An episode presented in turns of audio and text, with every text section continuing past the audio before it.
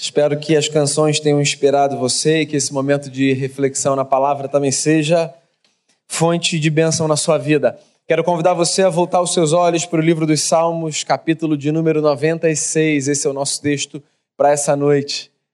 Vamos para o texto, livro dos Salmos, capítulo 96. Assim diz a canção: Cantai ao Senhor um cântico novo, cantai ao Senhor todas as terras. Cantai ao Senhor, bendizei o seu nome, proclamai a sua salvação dia após dia. Anunciai entre as nações a sua glória, entre todos os povos as suas maravilhas. Porque grande é o Senhor e muito digno de ser louvado, temível mais que todos os deuses. Porque todos os deuses dos povos não passam de ídolos. O Senhor, porém, fez os céus. Glória e majestade estão diante dele, força e formosura no seu santuário. Tributai ao Senhor, ó famílias dos povos, tributai ao Senhor glória e força. Tributai ao Senhor a glória devida ao seu nome, trazei oferendas e entrai nos seus átrios. Adorai o Senhor na beleza da sua santidade, tremei diante dele todas as terras. Dizei entre as nações: Reina o Senhor. Ele firmou o mundo para que não se abale e julga os povos com equidade. Alegrem-se os céus e a terra exulte, ruja o mar e a sua plenitude folgue o campo e tudo que nele há, regozijem-se todas as árvores do bosque, na presença do Senhor, porque vem, vem julgar a terra, julgará o mundo com justiça e os povos consoante a sua fidelidade. Pai, esse é o texto diante do qual nosso coração se curva nessa noite. Por ele nós te somos gratos. A minha oração é para que o Senhor, através desse texto, nos inspire que a nossa vida seja embalada por essa canção que há tanto os teus filhos e filhas entoam e que ela nos inspire também para um viver belo diante de ti. Muito obrigado por cada pessoa aqui, por quem nos acompanha de casa, por quem é, virá a ouvir essa mensagem em algum momento, que ela seja instrumento da tua bênção e do teu favor nas nossas vidas. Perdoe os nossos pecados, purifica o nosso coração é a oração que eu faço, te dando graças, em nome de Jesus. Amém. O livro dos Salmos, eu não sei se você sabe, é um compilado de canções e orações feitas pelos filhos de Deus que se uniam num pedaço de terra e que serviam ao Deus a quem nós chamamos de Pai. Se você quer conhecer as orações dos hebreus e as canções dos hebreus, folheie o livro dos Salmos. Você tem 150 canções ou 150 orações. E elas servem para todos os momentos da vida. Você vai encontrar canção de alegria, você vai encontrar canção de tristeza, você vai encontrar uma oração de angústia, você vai encontrar um brado de guerra, você vai encontrar o desabafo de uma, de uma alma que sofre, você vai encontrar súplica, intercessão. Há canções para todos os momentos da vida. Aqui nós estamos diante de uma canção que eu chamaria de canção de exaltação. Um cântico que os vencedores por Cristo, por sinal, se encarregaram de fazer uma versão brasileira belíssima que nós cantamos no começo dessa celebração. Esse salmo é um convite, todo salmo é um convite. Da nossa parte, do lugar de onde a gente lê, todo salmo é um convite. Um convite para que a gente reveja a nossa história com o eterno. Aqui é um convite explícito feito pelo salmista, não sabemos quem é. Ele diz assim: Cantai ao Senhor um cântico novo, cantai ao Senhor todas as terras. Eu gosto da maneira como ele começa o salmo. Cantem ao Senhor uma canção nova. Não acho que seja uma orientação para que todos os dias a gente busque uma nova música. Eu acho que, na verdade, se trata de um recado de que qualquer que seja a nossa canção ao Senhor, entoada ou falada, sempre existe a possibilidade de nós a apresentarmos de maneira nova ao nosso Deus. Um cântico novo é um recado do salmista. A lembrança de que cada experiência com Deus é única e de que nenhuma experiência com Deus se repete. E é exatamente por causa disso que cada canção que nós entoamos ao Senhor pode ser nova, porque ela é entoada, quer seja cantada, quer seja falada, quer seja pensada, a partir de uma perspectiva diferente. Essa é uma das coisas mais bacanas da vida. Nós somos os mesmos, as pessoas com as quais nós nos relacionamos são as mesmas, o Deus a quem nós servimos é o mesmo, mas todos os dias nós podemos experimentar de uma maneira diferente essa história que não se repete. Cada capítulo da nossa vida é diferente do outro. Esse é um dos grandes desafios da jornada. Nós precisamos de rotinas, certo? Nós trabalhamos no mesmo lugar, via de regra, fazemos a mesma jornada, nos encontramos com as mesmas pessoas, temos os mesmos amigos. E às vezes nós achamos que isso nos empurra para esse lugar de mesmice. Uma espécie de experiência monótona, sem graça. Pois diante de mim, diante de você, existe a possibilidade de enxergarmos cada momento da vida, por mais parecido que ele seja com algum que a gente já viveu, de uma maneira nova. Pensa comigo, todos os dias, assim diz a palavra, a misericórdia de Deus se renova sobre a nossa vida. Mesmo assim, a gente pode perceber essa misericórdia cada dia de um jeito diferente. Às vezes, a misericórdia de Deus que se renova sobre mim me levanta, porque eu me encontro fraco. Às vezes, a misericórdia de Deus que se renova sobre mim me humilha, porque o meu coração se encontra soberbo. Cada dia é diferente do outro, e é por isso que em cada momento nós podemos apresentar ao Senhor um cântico novo. Um cântico novo, um cântico testemunhal.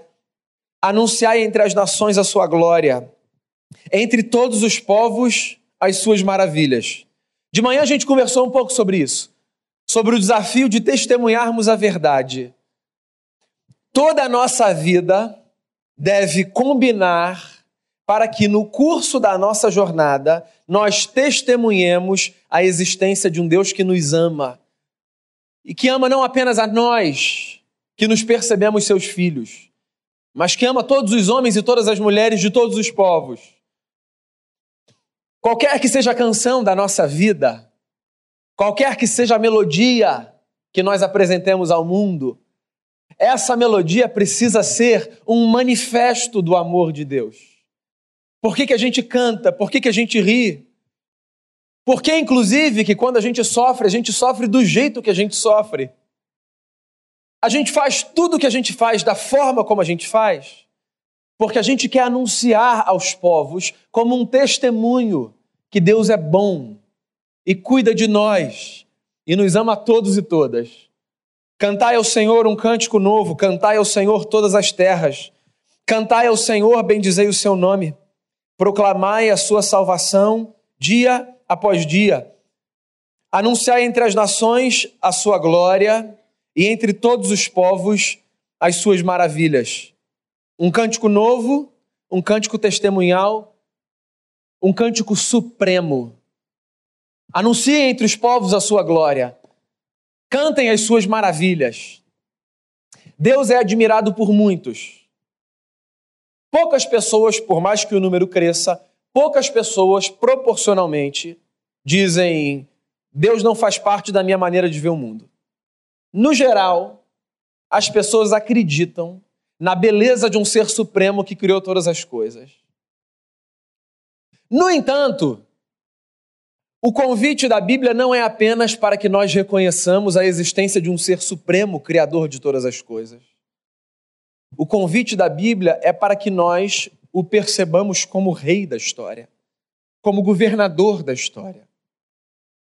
Os discípulos de Jesus de Nazaré não são apenas aqueles que veem em Deus um ser belo. Os discípulos de Jesus de Nazaré são aqueles que o reconhecem como rei da sua vida, como senhor da sua vida. Então, quando eu canto a Deus apenas anunciando a sua beleza, é possível que eu faça a mesma coisa que muitas outras pessoas fazem, mas que nunca tiveram uma experiência real com Jesus de Nazaré. A singularidade do segmento de Jesus de Nazaré está no fato de eu cantar a Deus não apenas pela sua beleza, mas de eu cantar a Deus pela beleza de ter encontrado nele o governador da minha vida, o Senhor da minha história. Esse é o lugar de Cristo na nossa vida. Esse é o lugar de Deus na nossa vida. Aquele que nos orienta, aquele que nos conduz, aquele que diz que é o melhor. aquele cuja voz incentiva, aquele cuja voz às vezes confronta. A palavra de Deus deve ser recebida por mim e por você de tal forma que ela não apenas funcione como um incentivo para uma vida bonita. A palavra de Deus deve ser recebida por mim e por você como a palavra de um rei que fala do alto da sua majestade e que vê a história de cima e que percebe nuances que não estão expostas aos nossos olhos e que por isso conhece a nossa própria história mais do que a gente conhece. O que faz com que nós tenhamos a segurança de seguir os seus passos, confiando em fé, dizendo: é possível que eu não consiga entender a razão de seguir por aqui, mas se o meu Deus me diz vá por aqui, é por aqui que eu vou. Porque Ele não é apenas Deus, ser supremo, digno de ser contemplado na sua beleza. Ele é Rei, majestoso, Senhor. Cantai ao Senhor um cântico novo. Cantai ao Senhor todas as terras. Cantai ao Senhor, bendizei o seu nome. Proclamai a sua salvação dia após dia. Anunciai entre as nações a sua glória e entre todos os povos as suas maravilhas. Porque grande é o Senhor e muito digno de ser louvado, temível mais do que todos os deuses. Porque todos os deuses dos povos não passam de ídolos, o Senhor, porém, fez os céus. Glória e majestade estão diante dele, força e formosura no seu santuário. A Bíblia apresenta para a gente uma figura divina que carrega poder, majestade e supremacia. Nós enxergamos Deus como a peça sustentadora não apenas do universo, mas da nossa história. Muitas das nossas canções, da nossa enologia, destacam esse aspecto da pessoa divina. Deus é supremo, Deus é forte, Deus é sustentador, Deus é grande. Eu acho que poucas lembranças são tão importantes para o nosso coração quanto essas. Sabe por quê? Porque por muito pouco nós colocamos pessoas e coisas no lugar de Deus dando a elas um status de grandeza que elas não são capazes de carregar. Muitas das nossas frustrações existenciais, emocionais, espirituais, têm a ver com esse lapso que ocorre com todos nós, de darmos a pessoas e a coisas esse lugar de divindade na história. Eu não sei se você já reparou isso. Nos Salmos, você encontra algumas vezes os seus autores dizendo coisas do tipo: o nosso Deus é maior do que todos os outros deuses. O nosso Deus ouve, vê, fala. Os deuses dos outros povos não passam de ídolos. Eu não sei se você já se fez essa pergunta. Os judeus, eles eram monoteístas e o são até hoje, como nós somos. Mesmo assim, eles falam do seu Deus e dos deuses dos povos. Parece estranho você imaginar que um povo que só acredita na existência de um Deus seja o mesmo povo capaz de escrever textos dizendo os deuses dos outros povos são menores, fracos. Isso tem a ver com duas coisas. Primeiro, com a realidade daquele mundo. Aquele mundo era visto de tal forma que toda a história se desenvolvia aqui na Terra como um espelho das lutas entre deuses. Por exemplo, quando você encontra Elias lutando contra os profetas de Baal, o que, que acontece ali? O que acontece é uma disputa para que os povos soubessem qual Deus era mais forte. O Deus dos profetas de Baal, Baal, ou o Deus de Elias. E assim acontecia. Então, sempre que eles diziam o nosso Deus é mais forte, era uma reafirmação da sua crença de que o seu Deus era sustentador de todas as coisas. Mas tem uma outra coisa.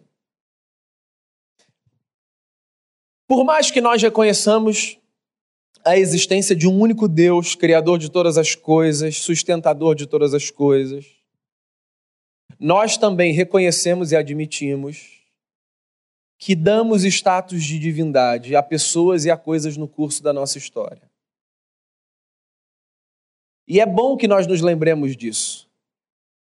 Porque, mesmo que professemos a fé no Cristo e que nos reconheçamos como adoradores de um único Deus, às vezes nós desequilibramos a nossa história, colocando coisas e pessoas no lugar soberano do nosso Criador.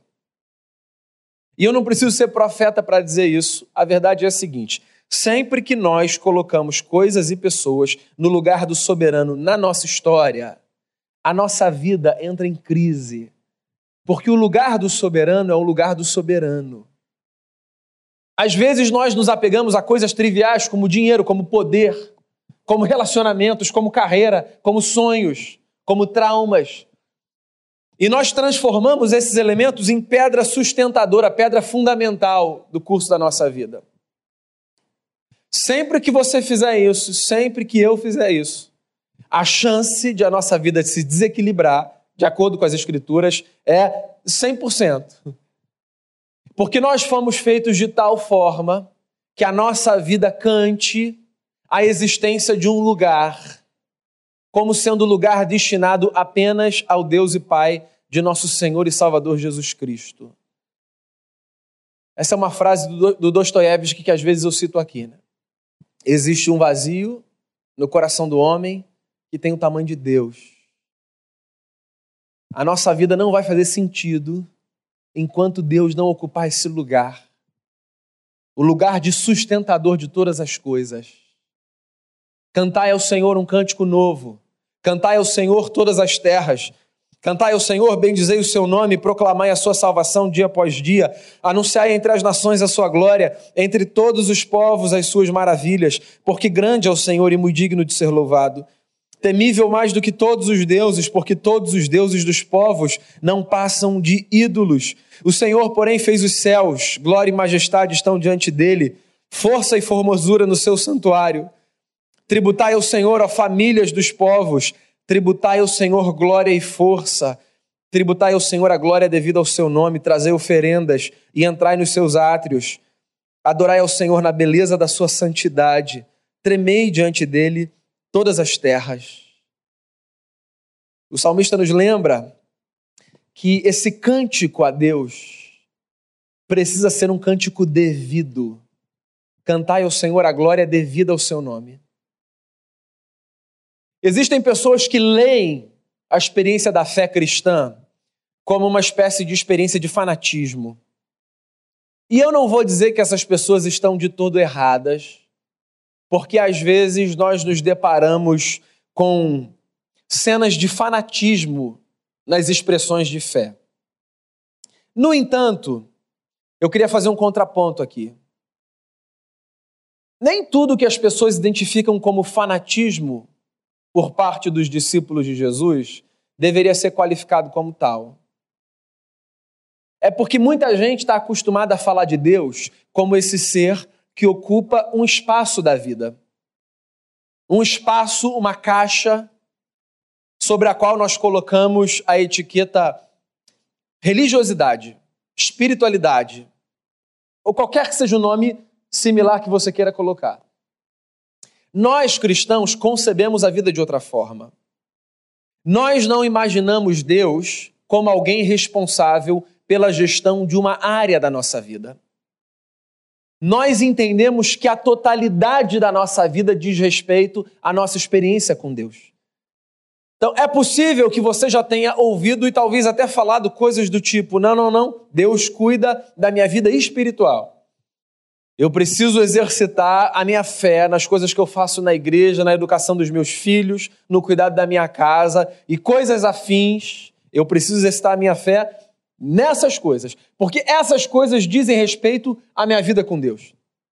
As outras coisas não tem nada a ver com isso, a gente não pode misturar religião com o resto da vida.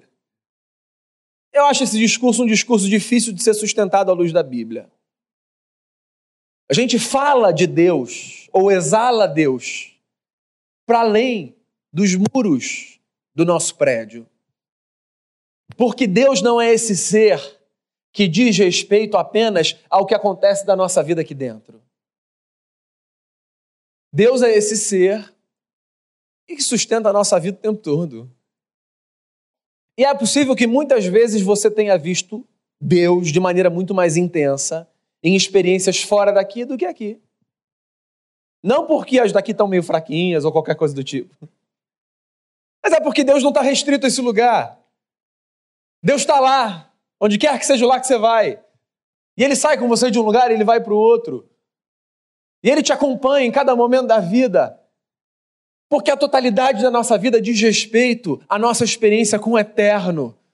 Então, quando a gente fala de Deus, mesmo fora dos limites da igreja, quando a gente pensa a Deus, quando a gente exala a Deus, quando nós nos lembramos do desafio de testemunharmos fora daqui, é uma lembrança de que a nossa experiência com Deus acompanha o todo da nossa existência. Talvez seja disso que o mundo mais careça de homens e mulheres que seguem a Jesus não apenas dentro da igreja, mas que levam Jesus consigo para todos os lugares para onde vão. Cantai ao Senhor um cântico novo, cantai ao Senhor todas as terras. Cantai ao Senhor, bendizei o seu nome, proclamai a sua salvação dia após dia. Anuncie entre as nações a sua glória, e entre todos os povos as suas maravilhas. Grande é o Senhor, digno de ser louvado mais temível do que todos os deuses. Os deuses dos povos não passam de ídolos. O Senhor fez os céus, a ele glória e majestade, força e formosura. Tributai ao Senhor, a família dos povos, tributai ao Senhor glória e força, tributai ao Senhor a glória devida ao seu nome. Tragam ofertas, entrem nos seus átrios, adorem ao Senhor na beleza da sua santidade. Tremam diante dele todas as terras, digam entre as nações: Reina o Senhor. Ele firmou o mundo para que não se abale. Ele julga os povos com justiça. Alegrem-se os céus, exulte a terra, ruja o mar e a sua plenitude. Folgue o campo e tudo que nele há. Regozijem-se todas as árvores do bosque na presença do Senhor, porque vem, vem julgar a terra, julgará o mundo com justiça e os povos consoante a sua fidelidade. O salmista termina dizendo que o nosso cântico deve ser um cântico de alegria e de esperança. Se perguntarem a você qual é a grande marca do cristão, pelo que o cristão no mundo é conhecido, que o torna diferente de qualquer outro povo dessa terra. Como você responderia? Eu não tenho uma resposta certa. Mas eu acho que existe um aspecto da nossa fé que é um aspecto altamente subversivo na sua capacidade de fazer com que as pessoas olhem para nós e digam: que gente é essa? Eu não acho que tem a ver com a nossa prosperidade, porque Deus não se comprometeu com isso, não da maneira como nós esperamos. Eu não acho que tem a ver com a nossa capacidade de sermos numericamente grandes, não acho que essa seja uma pauta divina, como é nossa. Não acho que tenha a ver com a capacidade de transformarmos os segmentos da nossa sociedade em guetos gospels. Não acho que essa é uma agenda divina. Eu acho que a marca, e depois a gente vai falar da festa. Gente, estou disputando com essa festa, gente. Eu acho que a marca. Gente, eu vou esperar. Eu não vou, eu não vou entrar nessa disputa. Vou perder. Eu tô deixando só ele nervoso. Não vou nem falar o nome dele, que todo mundo vai olhar para ele no final do culto e vai lá. Diego. eu. Isso que é, esse que é o problema de ser amigo de infância, né? Eu acho que a marca mais poderosa da igreja na sua capacidade de jogar uma, uma bomba na consciência do mundo e fazer a comunidade de Jesus perceber que ela é diferente, é a sua capacidade de caminhar com esperança no mundo. Eu acho que poucas coisas deixam as pessoas tão inquietas com a comunidade dos discípulos de Jesus quanto a esperança que os discípulos de Jesus têm. Porque olha só, esse mundo nos dá todas as razões para nós sermos muito pessimistas. Esse mundo é um mundo sofrido. Esse mundo é um mundo que aperta a gente por todos os lados. É um mundo que dá rasteira, que faz a gente chorar. Só que tem um negócio que entrou na gente e que funciona como uma semente de vida, que é a esperança, que, que é de um poder absurdo de fazer com que a gente continue a caminhar. Eu já disse isso aqui outras vezes.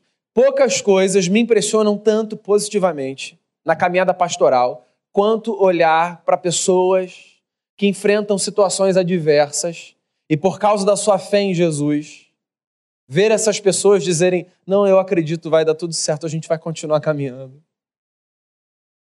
Hoje de manhã a gente estava aqui com a família, depois mandou uma mensagem: Ó, oh, nosso filho está no hospital. E a gente sempre recebe essa mensagem dizendo, né?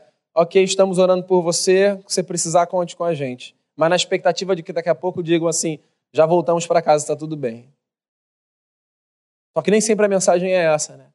Aí hoje, por exemplo, a mensagem foi: a gente vai ficar aqui, ele está internado. Mas olha só, ora pela gente, a gente está com força e com fé. Esperança. Que negócio. E aí vem o outro que diz assim: ó, aconteceu comigo. Eu perdi meu emprego, está acontecendo com muita gente no país. Mas, ó, conto com a sua oração. Eu sei que Deus me sustenta, viu? Aí vem o outro e diz assim: Eu passei por um desafio muito grande na vida. Não sei como é que vai ser agora, eu estou precisando me rearrumar, reorganizar. Mas, ó, conto com a sua oração. Eu acredito. Deus vai cuidar de mim. Aí vem o outro, com uma situação que é irreversível do ponto de vista humano. E ele está lá, no buraco da vida, diante de uma dor que não vai ser interrompida agora, e de uma ferida que não vai ser cicatrizada. E ele diz assim: Eu confio em Jesus Cristo, e eu espero o dia do Senhor, e ele vai voltar para nos buscar, como a gente cantou. E esse cara continua a caminhar. Esse negócio entra na minha cabeça de uma forma que eu não consigo entender. Que esperança é essa que a gente tem? Que esperança é essa que a gente tem? Essa é a nossa força. Esse é o nosso testemunho. Nós somos gente de esperança. Porque para a gente o final da história é assim: ó, Jesus vem e transforma a história de tal forma, de tal maneira, que o bem erradica o mal. E tudo que a gente experimenta é a alegria da delícia da presença de Deus. E esse cenário de um futuro para a gente é descrito da melhor forma, como Paulo fez. Deus será tudo em todos. Alegria plena, indizível, gozo. A gente vê isso agora? A gente vê umas pinceladas disso agora. Agora é assim, a gente dá uma respirada. A gente recebe uma bênção. A gente passa fases boas, mas a gente luta com a vida, a gente luta com o pecado do lado de dentro, a gente luta com o velho homem. Então, agora, o melhor que a gente tem é só uma pincelada do que a gente vai experimentar. E é essa expectativa que faz a gente olhar para os desafios da vida e dizer assim: eu vou dar mais um passo. Eu vou dar mais um passo. E eu vou dar mais um passo, eu vou dar mais um passo, eu vou dar mais um passo. Até o dia em que Cristo Jesus dos céus voltar para nos buscar, para viver com Ele por toda a eternidade, experimentando a plenitude da presença de um Deus que nos ama rica e poderosamente. Cantem ao Senhor um cântico novo, cantem ao Senhor todas as terras, cantem ao Senhor a beleza do seu nome. Adorem a Deus pela sua majestade. Deem a Ele a glória devida ao seu nome.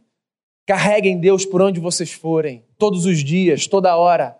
Vivam Deus, exalem Deus como um manifesto, como um testemunho.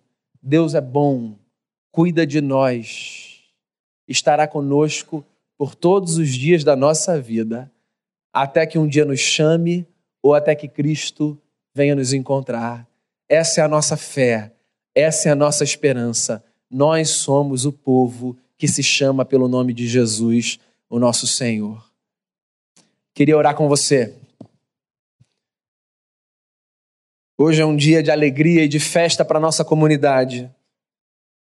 Como final dessa grande festa de ontem, hoje a gente recebe gente nova na nossa família da fé. É possível, no entanto, que o seu momento hoje não seja o momento mais alegre.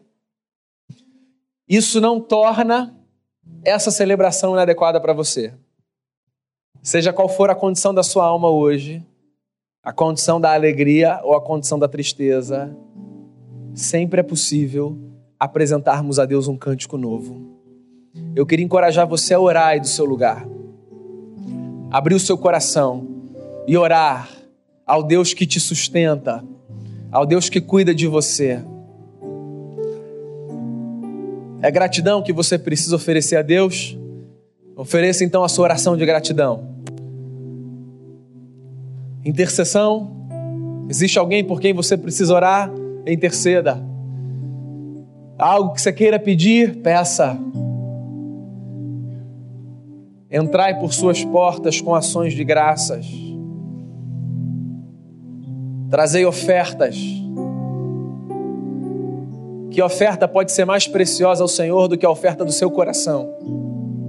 Ofereça o seu coração a Ele como expressão da sua genuína adoração.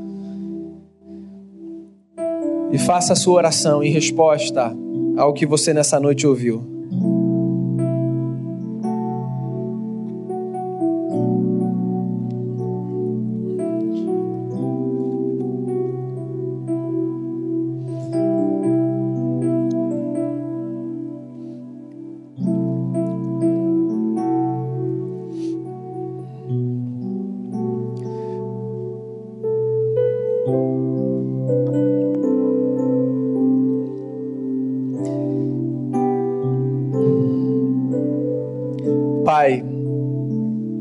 Nós somos o povo da esperança. A gente espera porque a tua palavra nos ensina que quem espera no Senhor, que quem confia em Ti, que quem rende a história a Jesus, tem condição de descansar na alma de uma maneira que sem Jesus nós jamais conseguiríamos fazer. O Senhor conhece o coração de cada pessoa aqui, o meu, de cada irmão e irmã. E o Senhor sabe qual a canção que nós entoamos a Ti. Há famílias da nossa comunidade enlutadas nesse momento, há pessoas lutando contra enfermidades, famílias com seus filhos no hospital, como aqui mencionei, a gente celebrando a vida, a gente nascendo, são tantas fases e tantos momentos distintos. Há tantas canções sendo entoadas a Ti nesse momento no coração. Que bom que o Senhor é capaz de discernir o canto da nossa alma e responder de maneira apropriada, adequada a cada um. Que a gente saia daqui quando essa celebração acabar com essa sensação de que a nossa voz foi ouvida pelo Senhor e de que a esperança no Cristo que nos sustenta, de todas as respostas, é a resposta mais poderosa e mais necessária para que a nossa vida continue a caminhar de fé em fé e de glória em glória. Que o Senhor receba as nossas orações como a expressão da adoração de um povo que confia em Ti. Livre-nos de uma existência monótona, que, como as misericórdias do Senhor se renovam todos os dias, que assim também se renove todos os dias o canto da nossa alma a Ti. Que ele seja genuíno, sincero e que ele seja acolhido por Ti como um pai que ouve atento a voz dos seus filhos, mesmo já sabendo o que eles dirão. É uma alegria fazermos parte da comunidade da fé e impactarmos o mundo com a esperança em Jesus. Que essa esperança nos embale nessa semana, que essa esperança nos embale na vida e que isso seja para o nosso benefício, para a transformação das pessoas e para a glória do teu nome. É a oração que eu faço, te dando graças por tudo, em nome de Jesus. Amém. Amém.